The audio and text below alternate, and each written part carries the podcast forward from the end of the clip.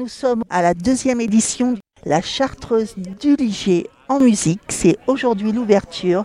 C'est un festival hier et aujourd'hui avec des musiques classiques et contemporaines. Le lieu, la Chartreuse du Ligier, c'est dans ce lieu naturellement spirituel que le festival a élu domicile en 2021. Et la salle de concert se trouve dans la grange. C'est un lieu idoine, approprié, qui convient parfaitement pour faire résonner la musique classique et les créations contemporaines des artistes qui les interprètent. Et j'ai la chance d'avoir Yuna Ha, le deuxième violon du quatuor Esme que vient d'entendre une technicienne du son parmi les quatre.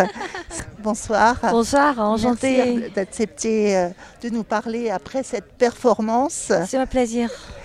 Der Tod und das Mädchen de Schubert. Le premier morceau, La jeune fille et la mort, en français, qu'on a redécouvert. C'est toujours un plaisir de, de redécouvrir cette œuvre. Oui. Devant une, une, une salle comble. On a eu beaucoup de plaisir à vous écouter. Merci. Euh, ce morceau, c'est comme, comme le, le, nom, c'est La jeune fille et la mort. Nous avons euh, une jour, un jour peut-être, on était euh, une jeune fille, un jour en fait. On peut sentir bien, je pense, quand je peux dire, le sensation de, de, jeune fille. De jeunesse, oui. oui. Vous êtes quatre jeunes filles de Corée du Sud. Oui. C'est impressionnant pour nous de, de voir cette jeunesse s'exprimer avec une fougue extraordinaire. Alors, c'est le quatuor Esme. On va faire une petite explication sur Esme. Oui. Vous êtes toutes bénies des dieux. Vous avez été beaucoup aimées dans votre jeunesse. Et vous êtes basé en Allemagne Oui, à Cologne et à Düsseldorf. C'est des très bonnes écoles pour les oui. quatuors. Un, une formation euh, la plus difficile, les quatuors. Il faut vraiment euh, avoir une technique. Oui. En fait, on n'a pas étudié comme en quatuor à Cologne, mais, mais on a étudié à Lübeck, euh, le parc du nord de, de, l'Allemagne avec Aimé Müller, de, ancien violoniste Artemis Quartet, Quatuor Artemis.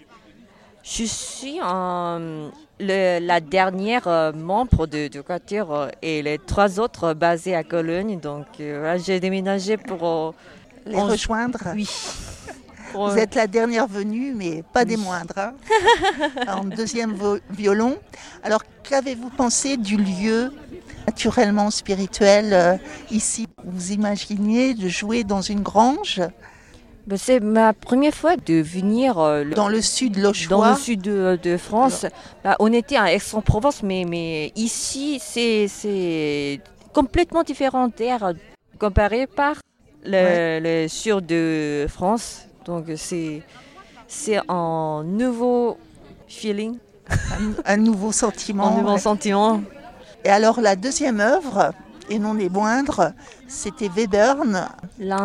Un mouvement, oui, un mouvement lent. C'est une œuvre qui a été euh, composée par Webern au début de sa vie, mais qui a été créée seulement en 62 euh, à l'université de Washington. Mais euh, comment vous l'avez travaillé cette œuvre contemporaine? J'ai entendu, c'est le Webern, histoire de aimer dans les morceaux, donc on peut sentir euh, son, son, amour. Oui. Il y a des français. thèmes très langoureux, oui.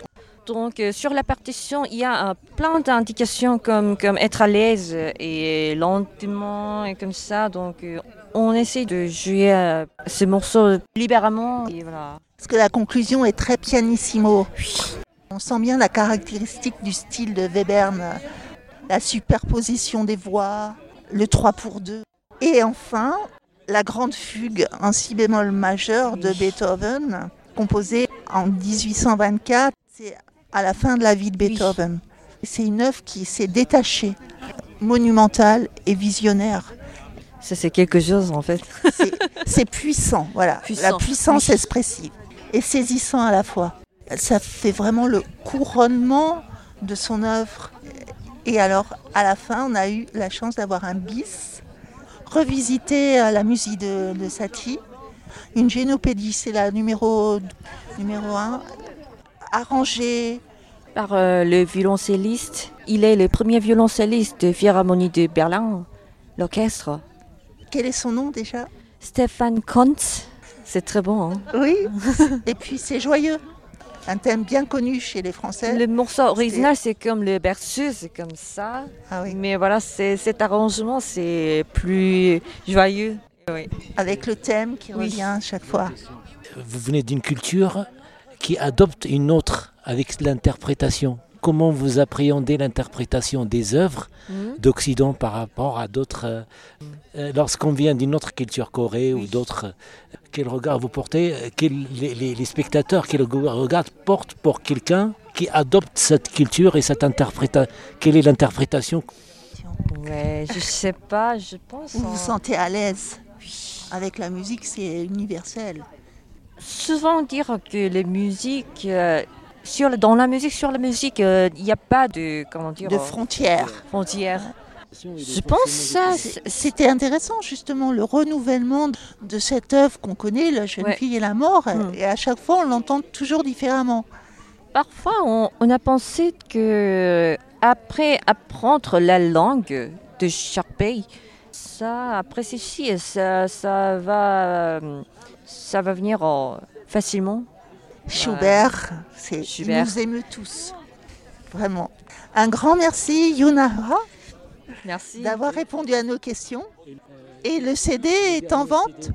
Est-ce que vous avez d'autres projets, vos projets? On a déjà, en avril, euh, on a euh, enregistré notre deuxième CD avec euh, Tchaïkovski numéro 1 et Mozart, Quatuor Dissonance, et avec un, un petit pièce coréenne, Esme, esme.com et Instagram.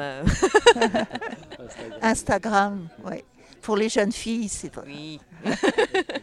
Un grand merci d'avoir répondu à nos questions et euh, bonne continuation dans votre formation exceptionnelle. Bravo, Merci beaucoup. au revoir.